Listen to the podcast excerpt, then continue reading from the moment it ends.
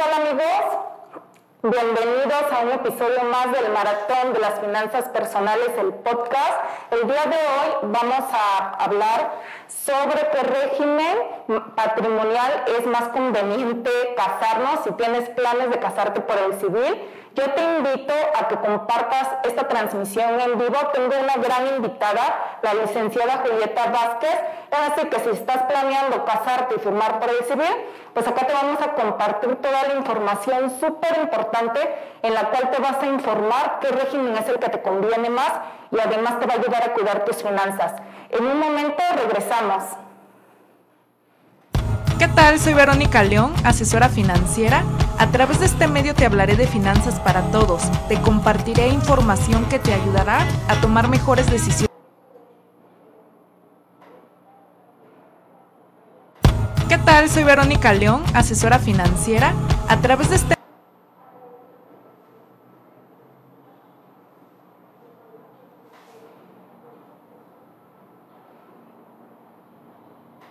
¿Qué tal? Soy Verónica León, asesora financiera. A través de este medio te hablaré de finanzas para todos. Te compartiré información que te ayudará a tomar mejores decisiones con tu dinero. Porque la vida financiera no es solo una carrera de 5, 10 o 21 kilómetros, es un maratón. Vamos por esos 40. León, asesora financiera, a través de este medio. En la Semana Santa, espero se encuentren muy bien. A los que pues, toman sus clases virtuales estén disfrutando en de estas vacaciones en casa, tomando todas las medidas, cuidando nuestra salud. El día de hoy, este es el episodio número 16, al cual he nombrado te vas a casar, saber qué régimen patrimonial es más conveniente es cuidar tus finanzas. Para este tema tengo la fortuna que me acompaña la licenciada Julieta Vázquez, es especialista en materia familiar, quien nos va a aclarar todas las dudas que de repente tenemos sobre qué régimen conviene y también es muy cierto, ¿no? Que a veces ni nos, no, no nos informamos y a veces se firma por el civil y ni sabemos en qué consta cada régimen. Bienvenida, licenciada Julieta Vázquez. Gracias por la aceptación de compartirnos de sus conocimientos en este podcast del Maratón de las Finanzas Personales. Muchas gracias, Verónica. Es un placer estar para, aquí con ustedes esta tarde. Esperamos que todas las personas que tengan dudas al respecto pues nos las hagan saber y poderles este, pues comentar sobre este tema tan importante, ¿no? A veces, como lo dices, llegamos al matrimonio y no sabemos ni cómo fue que nos casamos. Así es, licenciada, bienvenida. Pues este, coméntenos un poco de su experiencia de del área laboral, este, cómo ha sido su trayectoria. Bueno, eh, yo llevo ya varios años dedicándome a materia familiar, es, eh, digamos, la, la rama que yo litigo ¿no? Eh, me, me, ha gustado mucho esta materia porque pues obviamente toca un tema sensible que es la familia y pues a lo largo de, de esta trayectoria en, en, cuestión familiar pues llevo procesos de divorcio, pensión alimenticia, guardia y custodia y pues en algunas cuestiones eh, ¿no? este, actas, todo lo que tiene que ver con, con la parte civil. Entonces pues estoy en, en esta área y pues eh, un tema muy importante o del que derivan muchas cuestiones del derecho, pues es el matrimonio. Entonces es muy importante que, que platiquemos, ¿no? Cómo es que, se da esa situación. Gracias, licenciada, por compartirnos un poco de su trayectoria. Amigos, los invito a que compartan esta transmisión. Esta información que nos va a dar la licenciada, pues a veces la verdad ni la aprendemos en la escuela y cuando hay planes de casarse por el civil, pues a veces estamos más preocupados por la fiesta que por el régimen, lo que va a implicar, ¿no? Esa decisión. Entonces, si es muy bien cierto, pues también hay poca cultura sobre este tema de, este, sobre qué régimen te vas a casar, eh, también qué va a pasar si no funciona, ¿no? Cómo queda ambos si decidieron tal régimen. De acuerdo a su experiencia licenciada, este, de los que contraen matrimonio en México y en Oaxaca, este, saben perfectamente este, bueno, ahora sí que cómo funciona el régimen con el cual han decidido casarse. No, la realidad es que la mayoría de personas pues desconoce ¿no? esta parte tan importante que es un efecto del matrimonio. A final de cuentas el casarse pues trae muchas consecuencias jurídicas y una de ellas es en relación a los bienes. Eh, estadísticamente la mayoría de personas pues no, este, no, no pone o, no prevé esta parte a la hora de casarse. ¿Qué pasa? Normalmente pues hace su solicitud en el registro civil, llega la, la, fecha de su boda, pero pues ni siquiera a veces este, platican ¿no? entre la pareja qué es lo que ellos quieren, qué es lo más conveniente para su futuro.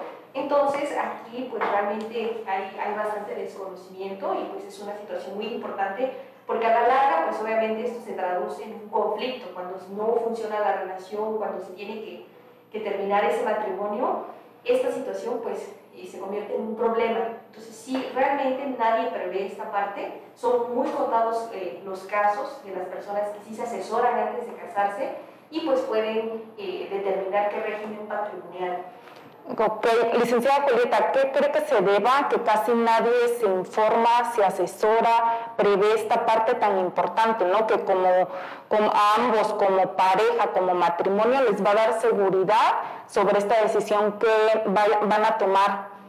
Sí, pues básicamente yo este, a lo largo de estos años he visto que sí, a veces en, las relaciones de pareja, tratar temas como eh, los bienes, el dinero, son todavía temas tabú que a veces pues no los tocan las personas o no se abre la pareja, pues por el temor a lo mejor de que ¿no? Este, piensen que solamente están pensando en la parte económica, ¿no? que se puedan ver interesados o interesadas. Entonces realmente es un tema que no se toca.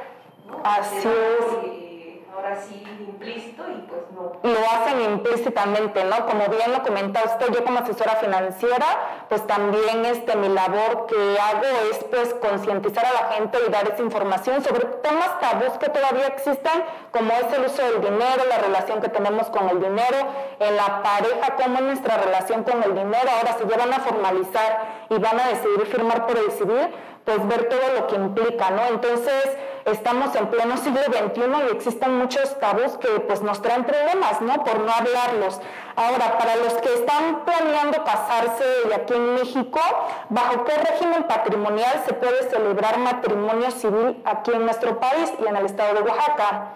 Bueno, pues básicamente hay dos regímenes que son los más conocidos, que es separación de bienes y sociedad conyugal. Ok. ¿Y el régimen de sociedad conyugal a qué se refiere, Lid? Bueno, en este caso a mí me gusta ponerlo como, ¿no? De, de una forma práctica, un matrimonio se convierte de alguna forma en una empresa. Ok. En la sociedad precisamente, ¿no? Pues eh, trae los mismos efectos que como si fuera una empresa.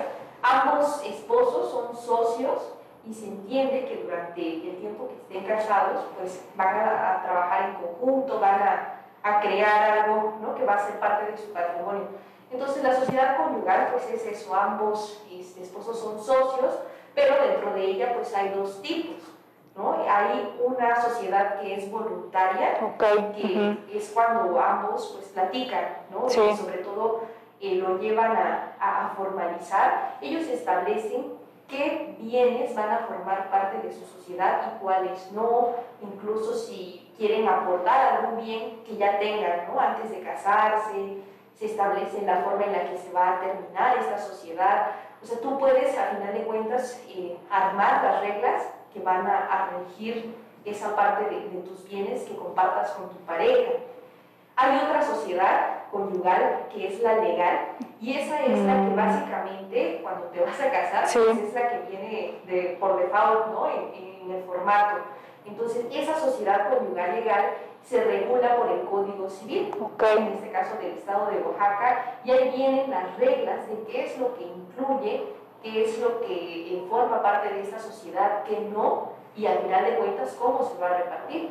¿No? La regla general es que a cada quien le van a tocar partes iguales de, de los bienes que se hayan adquirido. Okay. Esta parte es ahí donde viene lo delicado, porque si tú desafortunadamente ¿no? Eh, solamente ahí aceptaste o, tomaste ¿no? ese, esa, ese régimen que ya venía a la hora de casarte, pues también eh, si se llega a terminar esa relación o ya muchas personas lo ven ¿no? durante su divorcio, pues se tienen que apegar o ya están las reglas, pero ya no las pudiste escoger tú, ya de alguna forma no se tomó en cuenta todas las circunstancias de, de la pareja. A lo mejor y pues firmas y ni siquiera conoces cuáles son las reglas de la sociedad que estás o el régimen que pues de esa acta, ¿no? Entonces, en la sociedad conyugal, por ejemplo, este, em, acá este, los, se casan, ¿no? Los bienes que ambos traen entran en esa sociedad o son solamente los bienes que van a ir formando durante el matrimonio. Bueno, en este caso, solamente si fue una sociedad conyugal voluntaria y existen algo mm. capitulaciones matrimoniales, ahí sí se puede eh, establecer qué bienes van a entrar desde un inicio o bien sí se puede hacer durante el matrimonio. Ok. ¿Qué quieren meter que a lo mejor no lo hayan construido ellos durante su matrimonio? Sí se puede hacer. Y en este caso eh, hay algunas cosas como, como lo comenta que pues no entra. Si es la sociedad conyugal legal la que viene regulada por el Código Civil, en este caso sí hay algunas cosas o algunos bienes que no entran. Ok, antes de pasar a ese dato vamos a mandar saludos a la audiencia. Saludos a Betty Mateos, a Ana Lux Contreras, saludos a Marino Borges, Ana Lux nos manda saludos, igual Betty Mateos. También saludos a los que nos están escuchando en Spotify. Les invito a que nos escriban cuáles son sus dudas sobre estos regímenes patrimoniales sobre el matrimonio. Entonces, nos dijo un dato súper importante, este, licenciada, para cuando se va al registro civil, por lo regular el que viene por default es el régimen de sociedad conyugal. Entonces, si la, bueno, la pareja no elige, en automático se casa por ese régimen y ni siquiera saben las reglas del matrimonio o cómo lo, se compone, ¿no? Ese régimen. Así es, ¿no? Desde que van a hacer su solicitud al registro civil, ahí pues no les ponen literalmente palomear separación de bienes o sociedad conyugal. Esas son las dos únicas opciones. Hay personas que pues igual no de desconocimiento, simplemente ahí lo que les aconsejan pues es que eligen ese régimen, pero realmente no saben las consecuencias que tiene el que estén sujetos eh, a ese régimen. Aquí en el estado de Oaxaca hay pláticas prenupciales donde nos puedan asesorar o informar sobre qué régimen elegir, como dice, ¿no? Está el formato, vienen los dos regímenes, tal vez este, de FAO nos dice en sociedad conyugal, este, ¿existe ese asesoramiento? No, pues realmente como como comentábamos al inicio, son muy pocas personas las que sí se van a la tarea de, asesorarse de forma, digamos, pública, pues no. no ok, pública no existe. No, solamente, ¿no? si ambos tienen el interés, pues a lo mejor con algún abogado particular. Ok, de manera independiente buscar una asesoría, que en este caso pues pueden asesorarse con usted para que les, les dé la información, ¿no? Sobre qué régimen es el que más les conviene. Nos quedamos en la parte de que hay cosas que no entran en la sociedad conyugal. Por ejemplo, ¿qué es lo que no entra en la sociedad conyugal? Bueno, en este caso, como este, para hacer esa puntualización, si existen las capitulaciones matrimoniales y ambos lo pactaron, pues va a ser lo que ellos hayan escogido, ¿no? lo que hayan elegido aportar. Y también lo que hayan decidido excluir. Si es sociedad conyugal legal, ¿no? la que se regula por el Código Civil, en este caso no entran todas las herencias, mm. donaciones y eh, bienes que solamente hayan sido adquiridos a favor de uno por a título gratuito, ¿no? Okay. son precisamente las donaciones. Si no se les deja expreso que es para, las, para los dos, para los miembros de la pareja, solamente es de, a quien se lo hayan dejado, nombre de quien esté. Ok, entonces en la sociedad conyugal todo lo que hayan recibido antes de herencia, lo que decía usted, este, eh, no entra, ¿no? Pero si en el transcurso del matrimonio alguien de los dos, no se fallecen los papás y heredan, también no van a entrar. No, en el caso de que sea sociedad conyugal legal, no. No, no entra. Ok. También, se me estaba pasando, no entran en sociedad conyugal legal bienes ejidales o que sean de naturaleza comunal. Solamente entran bienes que sean propiedad privada. Propiedad privada, ok, buen dato. Bienes ejidales no entran en la sociedad conyugal legal. Ahora, respecto a las deudas, este, en la sociedad conyugal legal, ¿cómo aplican? O sea, si este, ya casados, alguien contrae deudas, ¿va a perjudicar al otro? Bueno, en este caso, si volvemos nuevamente, si no hay capitulaciones matrimoniales, si no hay reglas que ellos mismos hayan puesto, en este caso sí, las deudas, así como hay bienes, también sí, las deudas. Las obligaciones, ¿no? Así es. Sí es muy importante que estas deudas, pues obviamente hayan sido en el transcurso del matrimonio, a lo mejor que también hayan sido para el beneficio de la familia, de los hijos, ¿no? O sea, sí se toma en cuenta esa parte, pero sí, ese es un tema también un poco delicado, porque como en una empresa hay activos y hay pasivos, entonces, a final de cuentas, de los bienes que existan y de las deudas que existan, ¿no? A final de, o sea, sí se le va a dar prioridad a la hora de liquidar pues a pagar esas deudas y del restante entonces sí se va a repartir. Entonces sí, de alguna forma es, es importante también considerar las deudas. Las deudas, los compromisos. Cuando usted habla de al momento de liquidar, ¿se refiere cuando se llega al divorcio? Sí, en este caso eh, no es una de las formas en las que se termina la, la sociedad conyugal y por supuesto se tiene que liquidar o repartir. Sí. Cuando una empresa quiebra o o se tiene que cerrar, pues obviamente eh, a los socios se les va a dar su parte. ok, un ejemplo, ¿no? Ahora ya platicamos respecto a la sociedad conyugal legal, ¿cómo sería, por ejemplo, ok, si te casas por régimen de sociedad conyugal legal, ¿se puede en algún momento cambiar al régimen de separación de bienes durante, que, durante el matrimonio? Sí, sí, es posible. ¿no? Hay varios supuestos, uno de ellos es que ambos quieran o en su caso que sea por una eh, sentencia o una declaración del juez, ya sea porque exista una mala administración, ¿no? como toda empresa, ¿no? Sí. está derrochando los bienes o eso, por supuesto también se pueden tomar las medidas para evitar eso y pues una de ellas es que, que se termine. Ok, ahora, ¿en qué consiste, licenciada, el régimen de separación de bienes? ¿Qué características tiene para saber si elegir ese o conviene más? Sí, claro. Pues separación de bienes, eh, también aquí es importante que sepan eh, si es separación de bienes, pero no hacen también capitulaciones matrimoniales, en ese caso, pues igual el código marca las reglas.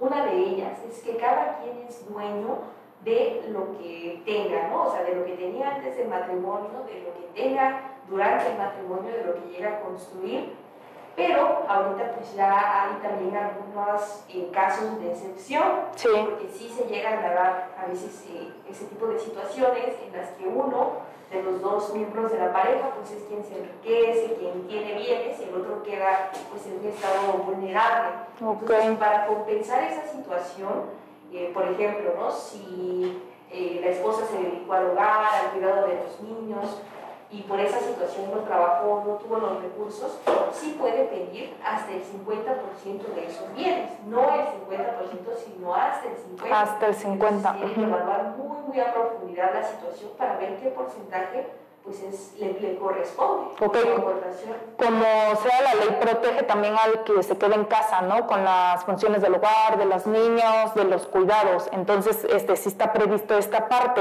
Ahora nos comentaba que para quienes se casan por régimen de sociedad conyugal legal y deciden después cambiar a separación de bienes, que sí es posible, ese trámite, ¿cómo se hace? Ah, muy bien. Pues sí tienen que solicitarlo eh, ante un juzgado. Si es de forma voluntaria, pues también pues, tendrá que aprobar y pues sobre todo este, saber, ¿no? Por qué es que se está haciendo esa, ese cambio. Y, por ejemplo, este, lo hacen a través de un notario, pero los asesora un abogado. Ahí, este, por ejemplo, ¿usted los apoyaría con este cambio de régimen? Sí, así es. Si es, si es un cambio, es, digamos, de alguna forma este, presentado ante el juez, un pequeño juicio. sí, sí, por supuesto, necesitan el apoyo y, la guía de un abogado. Y creo que a lo, que se refiere es a las capitulaciones. En ah. ese caso, sí, ahí sí también es importante que un abogado igual pues prácticamente les redacte un proyecto o los asesore en la cuestión de cómo van a quedar pues ahora sí sus cláusulas o en qué términos y ya se formaliza o se protocoliza con un notario. Ok, ya la licenciada Julie nos ha comentado varias veces el tema de capitulaciones o las palabras. Ah, ¿Nos puede explicar qué son las capitulaciones? Este, a qué, si es conveniente hacer capitulaciones?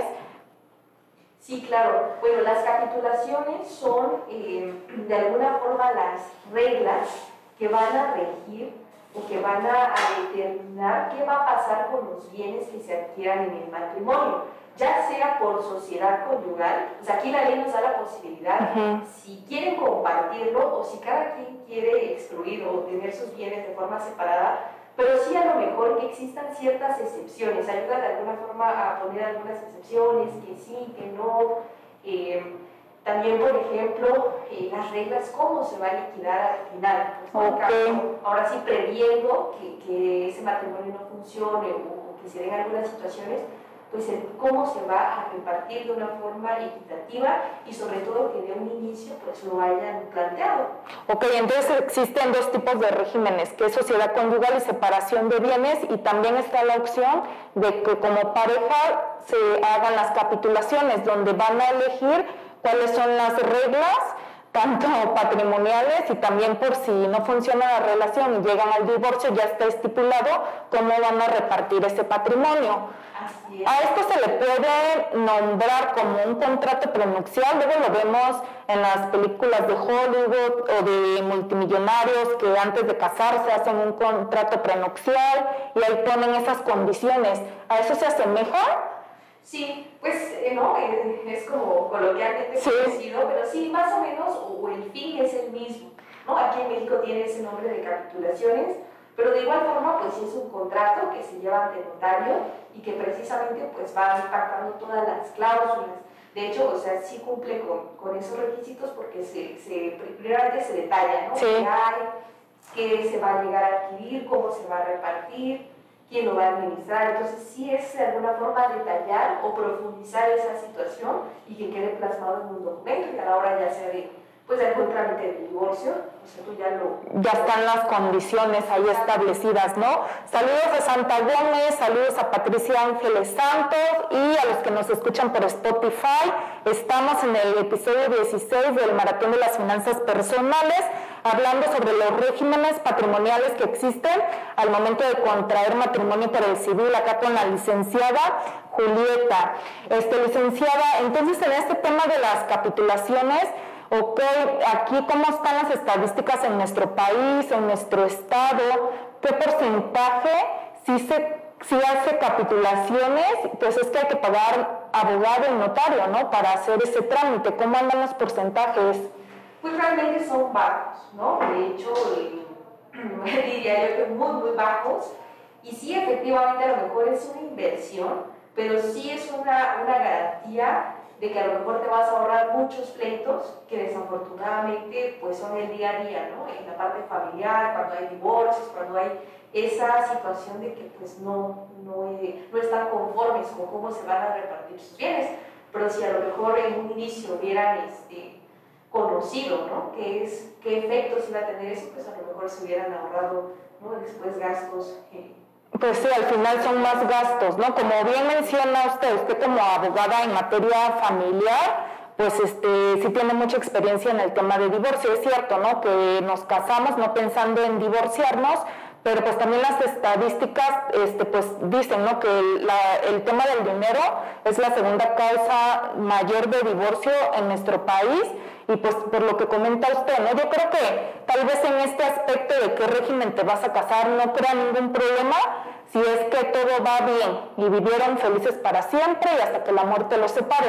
Pero en el momento que ya no es hasta que la muerte los separe y deciden cada quien por su lado, entonces ahí sí entran los problemas de a ver con qué condiciones nos casamos, este, cuáles son las condiciones para la separación, la separación de bienes, y es donde comenta usted, ¿no? Que pues me imagino que ya le toca ver ahí los pleitos, o a veces es mejor hacer una buena inversión en contratar una abogada, por ejemplo, como la licenciada Julieta, y con su asesoría hacer esas estipulaciones y darlas de alta en un notario para que ustedes decidan cuáles van a ser las reglas, condiciones de su contrato matrimonial. Entonces, este, de lo que nos acaba de decir licenciada sobre el régimen conyugal legal, separación de bienes y las estipulaciones, ¿qué consejo nos da? ¿Por cuál nos recomienda, o bueno, también a los que tienen planes de casarse, ¿no? Este, contraer matrimonio en ese tipo de régimen o cuál sería su recomendación? Claro, pues aquí es muy importante que ustedes, ¿no? de acuerdo a su caso en particular, pues evalúen la situación, porque precisamente ese tipo de, de cuestiones luego si llegan a ver, a lo mejor no, no eh, ambos miembros de la pareja trabajan, o pues sí traen alguna situación ahí ¿no? que, que, cuidar o, que es importante, pues a lo mejor si ¿no? también ha sido producto de, ¿no? de su esfuerzo personal, o sea, independientemente de la relación, pues que a lo mejor sí puedan eh, establecer qué quieren compartir y qué no. O sea, sí es quizá lo más recomendable, a lo mejor, pues si es separación de bienes, prácticamente en esta cuestión, si es separación de bienes o sociedad conyugal voluntaria, pues sí se pueden eh, incluir algunos bienes y excluir algunos, ¿no? los que no, no, deseen compartir. Entonces sí sería cuestión, pues, de, de acuerdo al caso en particular y, pues, sobre todo que, que lo puedan platicar en pareja, ¿no? que sí se dé ese, ese espacio, a lo mejor aunque es un tema pues todavía que no, no hay mucha apertura, pero es, es, la mejor empresa pues, ¿no? que están formando. Si lo vemos de forma, pues a un negocio uno sí este, se asesora, o sea, es exactamente lo mismo tomarse el tiempo, ¿no? De informarse cómo van a constituir ese matrimonio, como bien dice usted, constituyen una empresa, pagan notario, acta constitutiva, las reglas hasta de liquidación, todo. Entonces lo mismo debemos de empezar a fomentar esa cultura de informarnos antes de, ¿por? Porque pues va a ser una gran inversión para el matrimonio y también nos va a evitar muchos problemas. En el tema de los que quieran hacer capitulaciones, que pongan ellos sus condiciones, aproximadamente en cuánto está el costo para hacer capitulaciones, pago de notario, pago de, pues ahora sí que de un abogado que nos asesore en este tema. Sí, bueno, en ese aspecto sí varían mucho, ¿no? Los costos de acuerdo al notario que elija, sí. que sus servicios, igual del abogado. Pero sin capitulaciones patrimoniales, aproximadamente, pues estaremos hablando de unos 10 mil, a lo mejor a 10 mil pesos, ¿no? Como el rango de, ese servicio de, que se elaboren y protocolicen pues, sus capitulaciones. Ok. Ah, ok, del puro trámite más asesoría del abogado y del notario, o ya viene el notario ahí incluido de 6 a 10 mil. No, pues sería ese pago del notario y a lo mejor aparte de su asesoría. Ah, ok. Ajá, pero como bien decimos, ¿no? Es mejor invertirle a después este, tener problemas al momento de que si se llega a la liquidación de esta sociedad. Este, licenciada, por ejemplo, ¿por qué la tendríamos a los que tienen planes de casarse o ya están planeando a veces planeas todo, ¿no? Este, están más preocupados por el centro de mesa de la fiesta, pero nunca nos informamos en este tema. Es súper real, yo también lo hablo por experiencia propia. Entonces, este, ¿por qué tendríamos que contratarla a usted para que nos asesore en este tema como experta en materia familiar, para ver los regímenes o también para hacer nuestras capitulaciones? Bueno, eh, no, pues en este caso por la experiencia que, tengo en la materia y sobre todo pues porque también he visto la otra cara de la moneda, ¿no? los divorcios y pues conozco los problemas principales que se dan a la hora de, que se tienen que repartir los bienes, entonces pues sí, esta experiencia me, me ha ayudado a saber o quizá poderles dar un consejo. Aconsejar. Entonces, este, espero en otra ocasión podamos compartir un tema también sobre qué pasa cuando ya se liquida la sociedad matrimonial, sobre su experiencia para dar los consejos ¿no? de cada régimen y que nos dé la oportunidad de estar otra vez en el maratón de las finanzas personales, porque ese es un tema muy amplio. Entonces, como bien dice usted, usted ya tiene la experiencia de cuando no funciona, cómo están hoy los pleitos, ¿no? Ya nos puede dar un consejo como una profesional. Este, pues, nos puede compartir sus redes, su teléfono, dónde la pueden contactar, cuáles son sus redes sociales. Sí, claro. Este, mi fanpage se llama Julieta Vázquez, Legal Coach, y mi número telefónico es 951-226-9558. Cualquier cuestión me pueden localizar en, en, ambos medios. Mi oficina está en la calle de Colón 1200B, en el centro y pues estoy para servirles cualquier asesoría con mucho gusto. Muchas gracias, licenciada. Pues este, yo les doy las gracias a los que se conectaron, a los que están acá aprendiendo, como yo, este, informándome del tema del régimen patrimonial, ¿no? En el matrimonio. Gracias, licenciada Julieta, por su tiempo, por todo su conocimiento que nos ha compartido. Espero no sea la primera vez que nos acompañe en el podcast del Maratón de las Finanzas Personales. Y pues yo soy Verónica León, asesora financiera.